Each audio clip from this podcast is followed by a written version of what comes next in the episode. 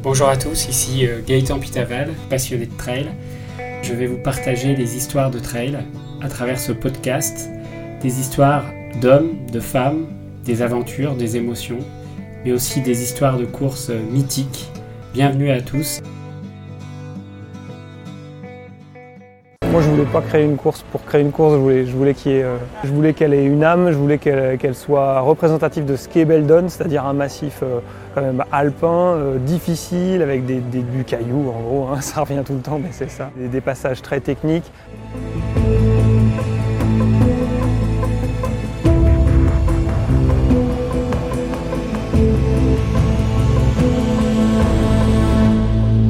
Bonjour à tous, bienvenue dans cet épisode de Trail Story. Aujourd'hui, je suis ravi d'accueillir Jean-Luc Burnichon euh, dans cet épisode qui va nous parler d'une course mythique, qui est une course très connue euh, en France. Donc, euh, cette course s'appelle l'échappée belle. Donc, Jean-Luc va nous partager son expérience dans cette course. Bonjour Jean-Luc. Bonjour Gaëtan. Je te propose de te présenter, de nous dire qui tu es, depuis combien de temps tu fais du trail et quelle expérience tu as un peu euh, dans les ultra trails? Euh, Moi, je m'appelle Jean-Luc Burnichon, j'ai 53 ans, je, les toucherai cette année. Euh, ça fait une grosse dizaine d'années que je fais du trail, donc j'y suis arrivé plutôt sur le, tard, après avoir usé mes chaussures sur pas mal de marathons sur route. Et donc, je suis arrivé sur le trail en montant progressivement en, en distance. Et l'échappée belle, effectivement, c'est une des dernières grosses courses que j'ai effectuées. Je fais une grosse course par an et l'échappée belle, donc c'est une course que j'ai faite en 2017 pour être précis. Alors Jean-Luc, il est, euh, il est humble hein, parce que c'est quand même un ultra trailer confirmé. Il a quand même fait euh, l'ultra trail du Mont Blanc et la diagonale des Fous, donc deux, deux énormes ultra trails aussi. Et euh, donc si je l'ai invité aujourd'hui pour parler de l'échappée belle, c'est que c'est une course qui est un peu euh, spécifique. Hein. Donc, est-ce que tu peux nous la décrire un peu cette course euh, pour quelqu'un qui ne la connaîtrait pas euh, globalement, le profil et le parcours?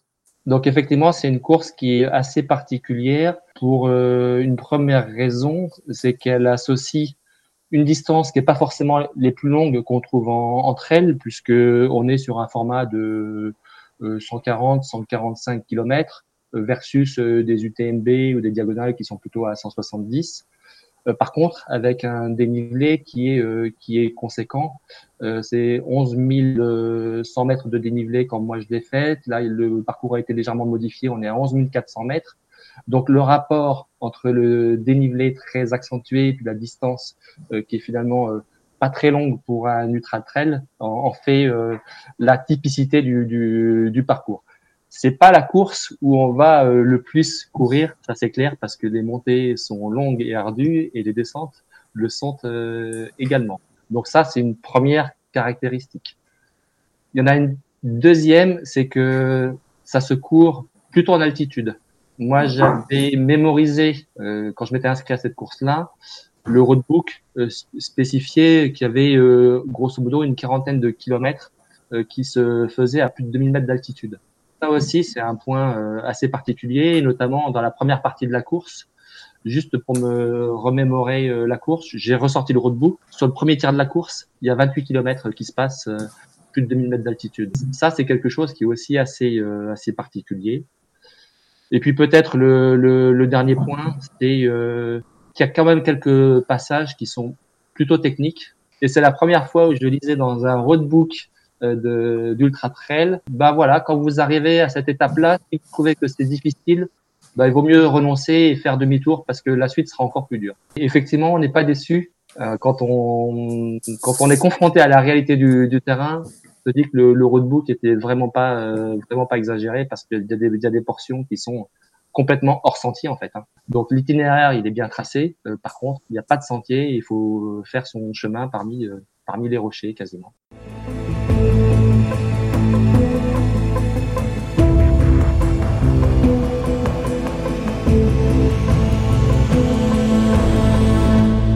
Donc ça se situe dans le massif de Beldon. Donc tu peux nous parler un peu de voilà de la localisation géographique? Donc le massif des Beldon, c'est un des c'est le massif en fait qui relie Grenoble à les petites villes que ça, qui sont reliées, en fait, c'est euh, euh c'est Visil et Aigbel. Mais en fait, donc c'est proche de Grenoble et de Chambéry. Et ce massif de Beldon, c'est celui-là, c'est le ce massif qui relie hmm. en fait ces, euh, ces deux grosses euh, ces deux grosses villes.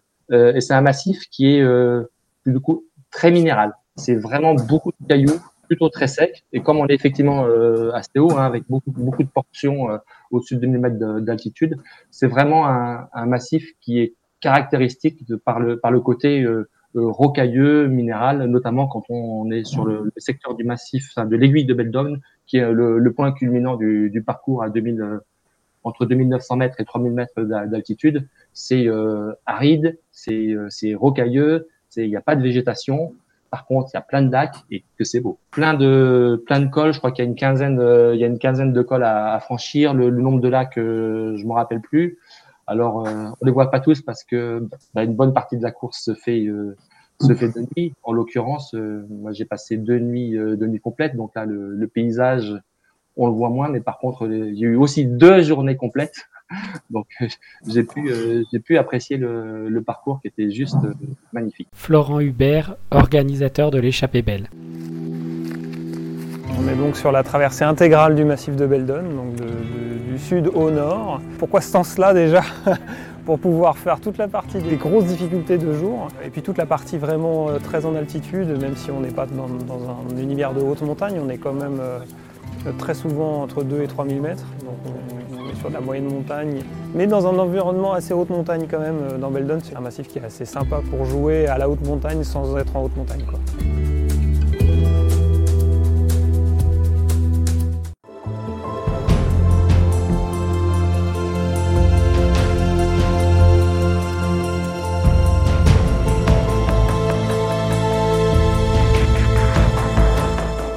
Concernant euh, l'inscription à cette course, est-ce qu'il faut des points? Quelles sont les conditions un peu d'inscription pour euh, prétendre à une course euh, aussi technique? Alors paradoxalement, il n'y a pas de conditions d'inscription. En tout cas, moi, quand je l'ai faite, aucun, aucune expérience n'était devait être justifiée au travers de, de quelconque course. Par contre, les mises en garde de, de l'organisateur étaient, étaient très claires.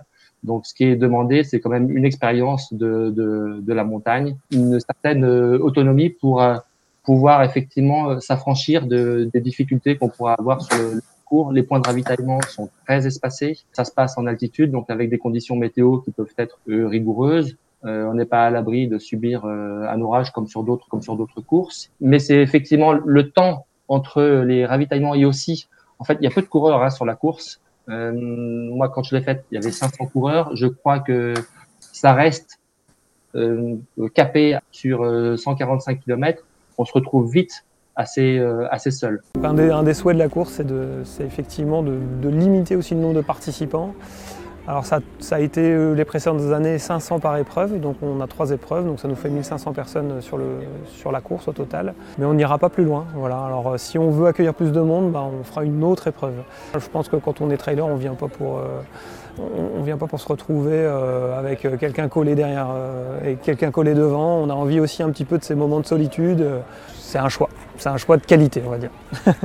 et puis de respect de l'environnement aussi, hein, parce que ça ça limite quand même l'impact. Nous, c'est plus facile à gérer euh, et ça fait moins de transport, moins de déchets. Moins... C'est quand même un, gros enjeu. Une course où il y a 10 000 personnes, euh, voilà, l'impact environnemental il est évidemment beaucoup plus marqué. Donc c'est pour ça qu'une petite expérience, euh, voire une certaine expérience de, de la montagne est, est, requise. En tout cas, il y a un vrai, il y a un vrai plus. Mais personne ne va vérifier si tel a été. Un des principes, je pense, de, de la course, c'est basé sur le principe de responsabilité et de faire confiance aux gens qui s'engagent sur cette course donc une course d'altitude technique qui est ouverte, mais qui demande quand même d'avoir un peu d'expérience euh, en ultra. Il hein. ne faut pas se lancer là-dedans comme ça euh, après un trail de 20 km. Je pense que c'est quand même il faut il faut le rappeler.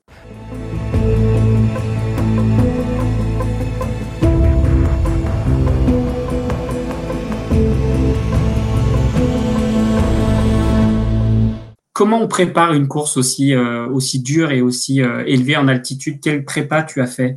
Euh, La préparation que je ferais si je devais la, la, refaire cette course maintenant serait sans doute un petit peu différente que de la préparation que j'avais faite à l'époque. En l'occurrence, Donc, étant basé à Lille, j'avais fait avec les moyens, les moyens du bord. Donc, les moyens du bord sont les monts qu'on peut trouver autour de autour de l'île, mais qui sont très très peu élevés. C'est des micro-boss à l'échelle mmh. à l'échelle de, de l'échappée belle, mais c'était de multiples répétitions sur des formats de 2 heures, 3 heures, 4 heures à monter et descendre des, euh, des sentiers euh, assez raides, des dizaines et des dizaines de fois, comme, euh, comme un hamster. donc ça, c'est ce que je pouvais faire à partir d'ici, puis je complétais ça de préparation musculaire un petit peu spécifique avec des exercices du type de, de, de la chaise combinés avec des petites courses de, de côte pour alterner effectivement la différentes manières de préparer de, préparer la course. Il y avait également des courses de préparation et la course de préparation euh, que j'ai faite en l'occurrence, c'était l'ultra trail de, de Samoins, format de 90 km avec 6000 mètres de dénivelé. Donc euh, là également un rapport dénivelé distance dans un format plus court que l'échappée belle, mais qui se rapprochait quand même de, de mmh. l'échappée belle. Euh, ça, c'est de bonnes courses de, de préparation.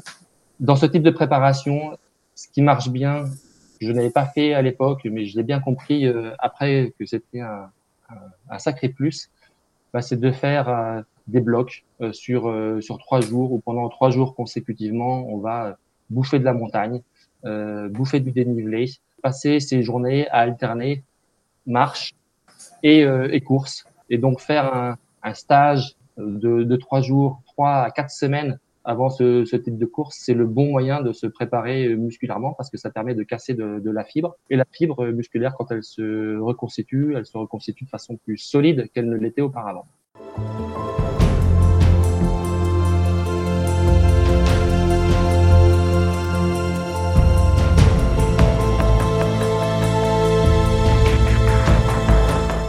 Je rappelle quand même pour les auditeurs, l'échappée belle se déroule fin août, hein, c'est ça, hein, Jean-Luc? Exactement, fin août, oui. La course approche, donc tu arrives sur place. Toi, tu arrives combien de temps avant, avant ta course? Alors moi, j'aime pas arriver trop tôt avant euh, sur les courses parce que euh, j'ai peur de, de gamberger, d'être tiraillé entre la volonté de profiter euh, de l'environnement magnifique dans lequel on se, on se trouve et puis euh, et puis la volonté de de, de, se reposer ouais, pour être le plus frais possible le, jour de la course. Donc moi je j'arrive 24 euh, heures à, à l'avance euh, pour passer euh, une nuit complète. En l'occurrence, elle n'était pas vraiment complète parce que l'échappée elle, ça va d'un point A à un point B. Donc il faut euh, s'organiser de façon enfin logistiquement parlant, est-ce que est-ce qu'on dort plutôt proche du point de départ ou plutôt euh, proche du point du point d'arrivée. Moi, j'avais fait le, le choix d'être logé plutôt proche de l'arrivée pour pas pour pouvoir tout de suite me reposer une fois euh, l'arrivée de la course euh, euh franchie. le problème, c'est que donc on est de façon classique sur un, un départ qui a lieu à 6 heures du, du matin, mais pour aller sur le lieu de départ, il y a des navettes à, à prendre si vous n'avez pas la, la logistique personnelle. Donc la navette, elle se prend à 4 heures du matin euh, pour être sur site à 5 heures du matin. Donc euh, ça voulait dire un lever euh, quasiment à 2 heures du matin. Donc la nuit qui a précédé, en fait, était extrêmement, extrêmement courte. pour enchaîner derrière deux nuits blanches, en fait, c'est idéal. Donc là, pour le coup, typiquement, c'est une course. Il vaut mieux 48 heures avant. Les nuits avant, il faut bien dormir.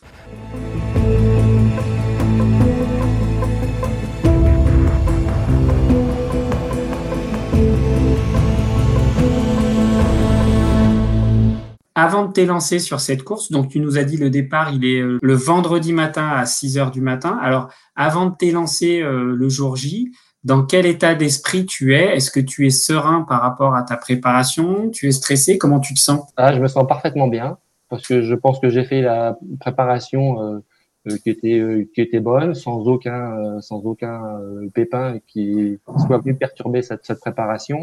Malgré tout ce que j'avais lu, je pense que je savais pas vraiment euh, à quoi j'allais m'affronter en fait. Si c'était à refaire, là encore, je ne me serais pas inscrit à cette course avant d'en avoir fait d'autres avant. Euh, et en l'occurrence, c'est une course que j'ai choisie euh, par défaut parce que je n'avais pas été pris sur euh, sur l'UTMB. Donc j'avais cherché quelque chose qui était euh, dans les mêmes dans les mêmes dates, qui pouvait continuer à me préparer à, l'UTMB.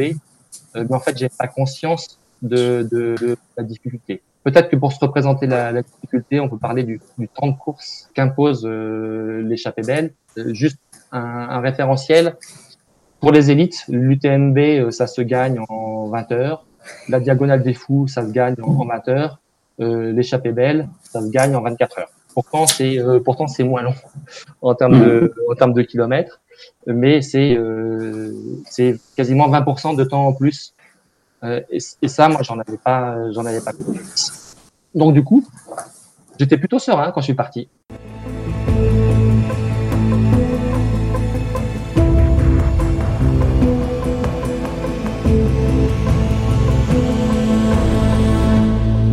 Le départ est donc donné ce fameux vendredi matin à 6 h du matin. Bienvenue à tous sur l'échappée belle. Vous êtes euh, un petit peu plus nombreux que d'habitude, mais on va rester fidèle à notre euh, volonté de limiter le nombre de participants. Pour ceux qui n'ont pas eu la chance de s'inscrire et qui sont dans le public, bah, on espère vous accueillir l'année prochaine. On y est, messieurs. On y est, mesdames. L'instant est, solennel. Face à moi, parmi vous, il y en a un sur deux qui, euh, qui n'ira pas au bout. Échappée belle, c'est dur, donc maximum d'applaudissements pour tous les bénévoles de cette échappée belle. 2, 1, partez. Allez,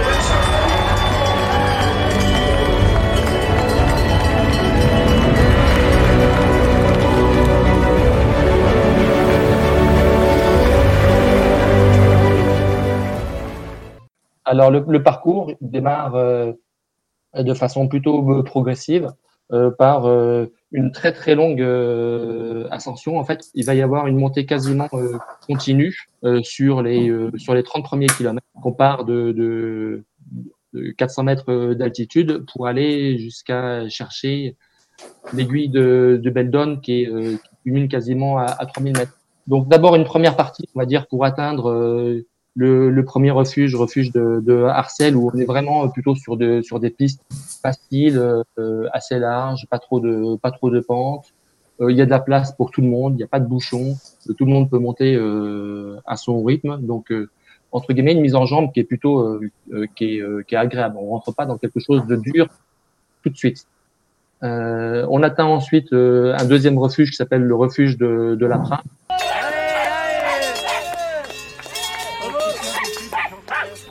Et là, on commence à rentrer dans un univers qui est euh, beaucoup plus minéral et, avec des, euh, un terrain qui devient plus, plus difficile, des sentiers plus durs, beaucoup plus de, de, cailloux ou de pierriers, des plantes plus, des pentes plus accentuées. Et, juste, et ça, jusqu'à aller chercher en fait l'aiguille de Beldon, où là tout le monde se pose parce que à 3000 mètres d'altitude, il y a besoin de reprendre son souffle. Et là, on attaque une première descente qui matérialise bien la difficulté du, parcours, euh, parce que c'est une descente très très raide avec des cailloux plutôt euh, plutôt instables où il est très difficile de, courir. Moi, j'en suis euh, incapable là-dedans. J'y vais plutôt en marchant vite. des gens qui ont du pied ou qui viennent de la montagne dévalent ça assez facilement. Euh, moi, c'était pas mon cas, et c'est sans doute sur les portions descendantes techniques comme ça où j'ai perdu euh, le, le, plus de temps par rapport aux projections que j'avais euh, que j'avais pu faire.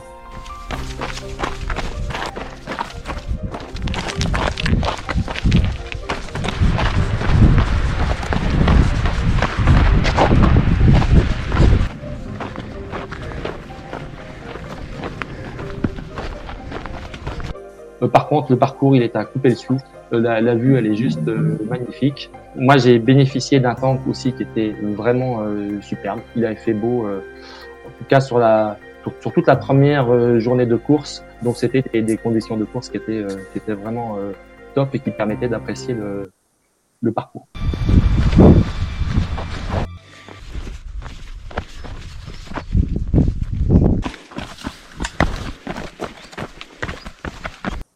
Et sur la première partie, bah, j'étais dans les dans les temps que j'avais euh, que j'avais prévu et j'arrive tant bien que mal jusqu'à euh, la première euh, première base de vie euh, qui s'appelle qui est la station du du, du Pléné qui arrive au bout de au bout de 60 km. Entre temps, il aura fallu quand même passer d'école de nuit donc un premier col moi qui m'a qui m'a marqué euh, j'avais pas répertorié, j'avais pas mémorisé sur le, le parcours. Euh, c'est un, un, des ravitaux. On m'a dit bah devant toi il y a le col de, de, de la vache. Ça va pas être facile. Vous avez vu col de la vache sur le parcours. Si ça s'appelle le col de la vache, ça doit être facile. des chemins, des chemins à vache. Euh, je commençais à fatiguer un petit peu, donc ça m'a plutôt réconforté. Quand je me suis trouvé au pied du col de la vache, euh, c'était nuit tombante. Et là, je commence à chercher le chemin, pas de chemin. Et effectivement, euh, c'était une portion complètement hors sentier. Donc euh, le point A et le point B étaient clairs.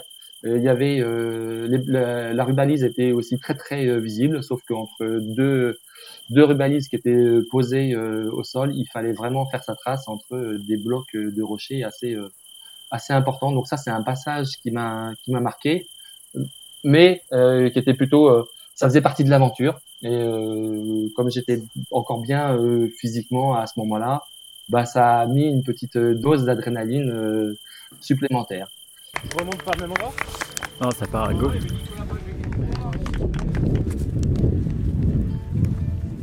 Bon, bah lui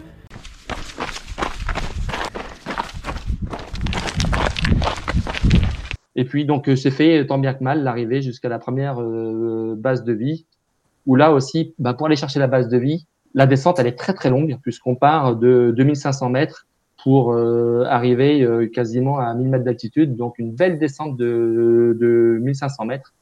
Mhm. Et c'est au bout de, de descentes aussi longues euh, qu'on se rend compte que la fatigue commence, euh, commence à s'installer.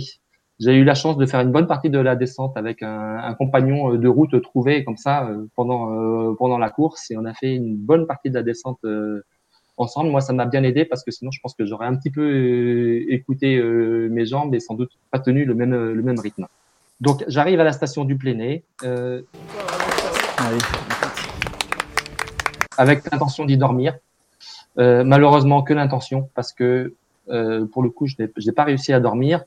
le Pléné, j'y arrive. c'est on est en pleine nuit. Hein. C'est à peu près euh, entre 1h et 2h du, du, matin, donc la fatigue commence à se faire sentir.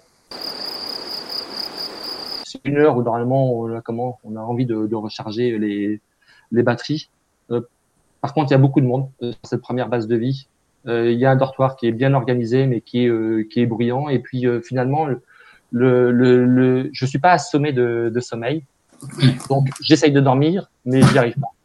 Euh, donc je perds un petit peu de, temps.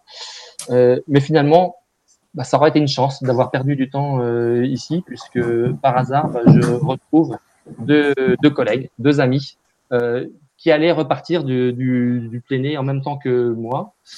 Bah, du coup, on décide de partir ensemble et on fait un bon bout de chemin ensemble. On passe une bonne partie, enfin même toute la deuxième partie de la nuit ensemble. Ça, c'était top parce que c'est le moment où un petit orage est arrivé. Euh, ça m'aurait un petit peu ennuyé de me retrouver euh, euh, seul sous cet orage, mais, avec, mais avec deux compagnons de route.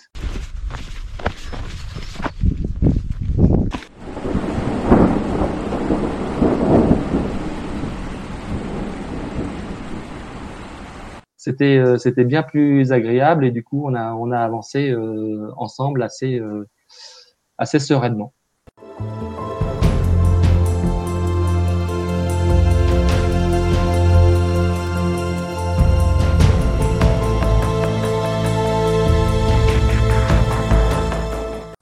Donc là, sur cette deuxième partie de nuit, tu es à quelle distance à peu près euh, pour se faire une idée? Alors la deuxième partie de, de, nuit, ça se, ça se passe euh, entre le 60e et le 80e euh, kilomètre.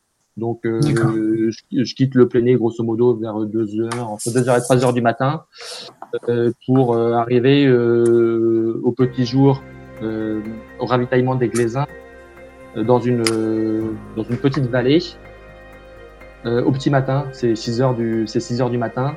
Les Glaisins, c'est au bout de, de 80 km.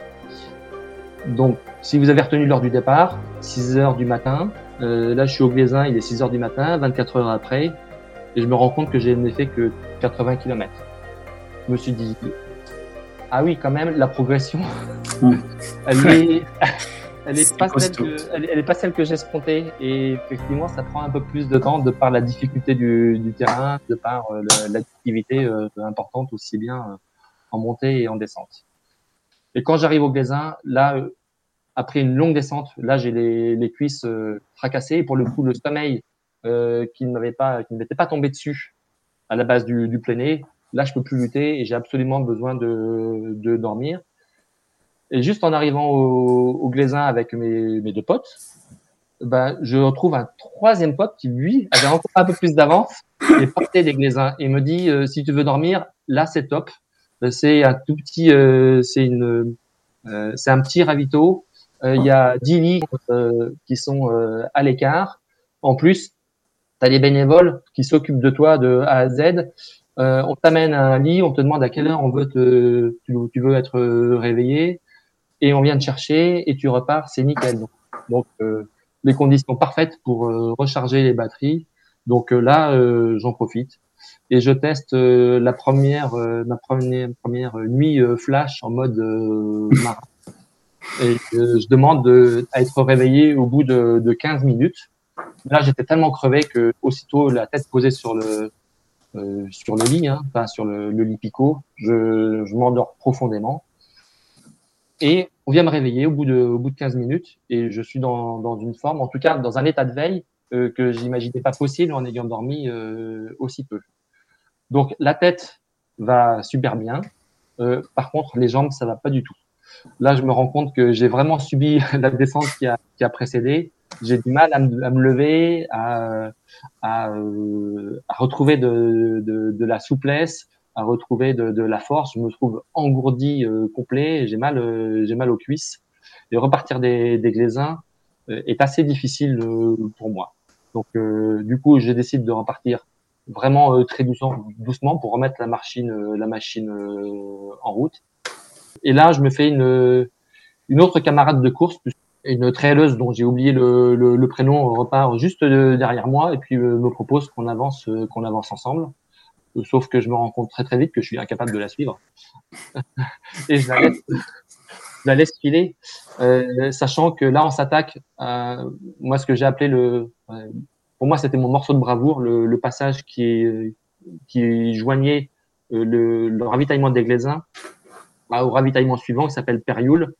Puisque là, on franchit euh, le col du Moretan. Donc le col du, du c'est un, col euh, là également qui est très raide, euh, très très très euh, caillouteux. Donc la montée elle est euh, elle est longue et comme je suis pas bien, ça prend d'autant plus de temps. Je me fais déposer par tous les gens qui me qui me rejoignent. Alors plutôt d'habitude la montée c'est là où je en tout cas je suis moins mauvais en montée qu'en qu'en descente. En, général quand je gagne des places c'est plutôt en, montant et je les perds en descendant. Bah là je les perds également je les perds également en montant. et une fois en haut, je me rends compte que le, le, pire est à venir parce que la descente euh, qui, euh, qui s'annonce, elle est particulièrement, euh, elle est particulièrement raide. Elle est raide à un point où euh, sur des centaines de mètres, les organisateurs en fait ont tendu des, euh, des cordes pour pouvoir ben, se, se sécuriser en fait. Alors certains en ont pas besoin et arrivent comme des cabris à courir là-dedans euh, moi, je m'étais euh, incapable, donc euh, j'étais bien accroché à la corde. c'est pas dur à descendre parce que parce que c'est technique, mais parce que c'est très raide en fait. Donc je suis en marche arrière à m'accrocher à cette corde. Et là, je me dis mais c'est pas possible que j'aille au bout de cette, de cette course-là. C'est possible. J'ai jamais été aussi fatigué dans, dans, dans un ultra alors qu'on arrive à la moitié de la course en fait. Et je suis dans le mental d'abandonner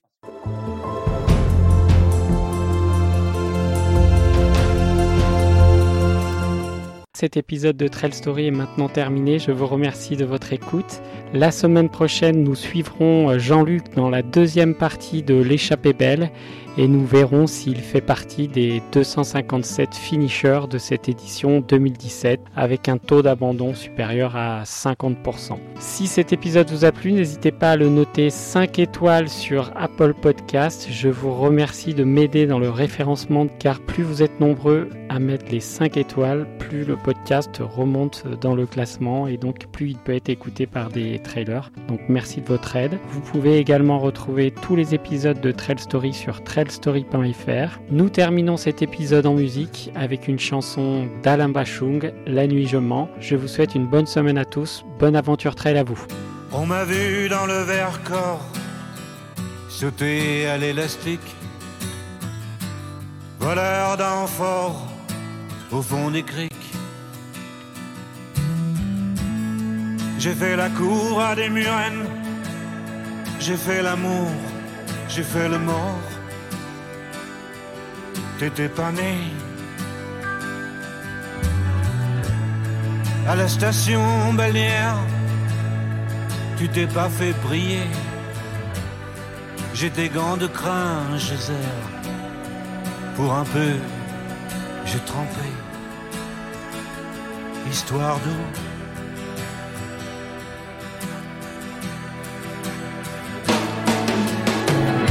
La nuit, je mens, je prends des trains à travers la plaine.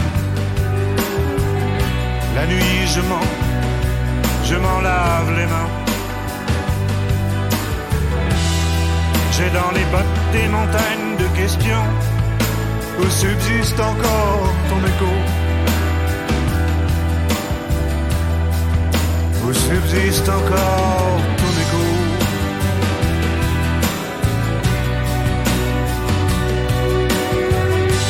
J'ai fait la saison dans cette boîte crânienne. Tes pensées, je les faisais miennes. T'accaparer seulement, t'accaparer. D'estrade en estrade, danser tant de malentendus. Des kilomètres de vie en rose. Un jour au cirque, un autre à chercher à te plaire. Dresseur de loulou, dynamiteur d'aqueduc. La nuit, je monte, je prends des trains à travers la plaine. La nuit je mens et effrontément.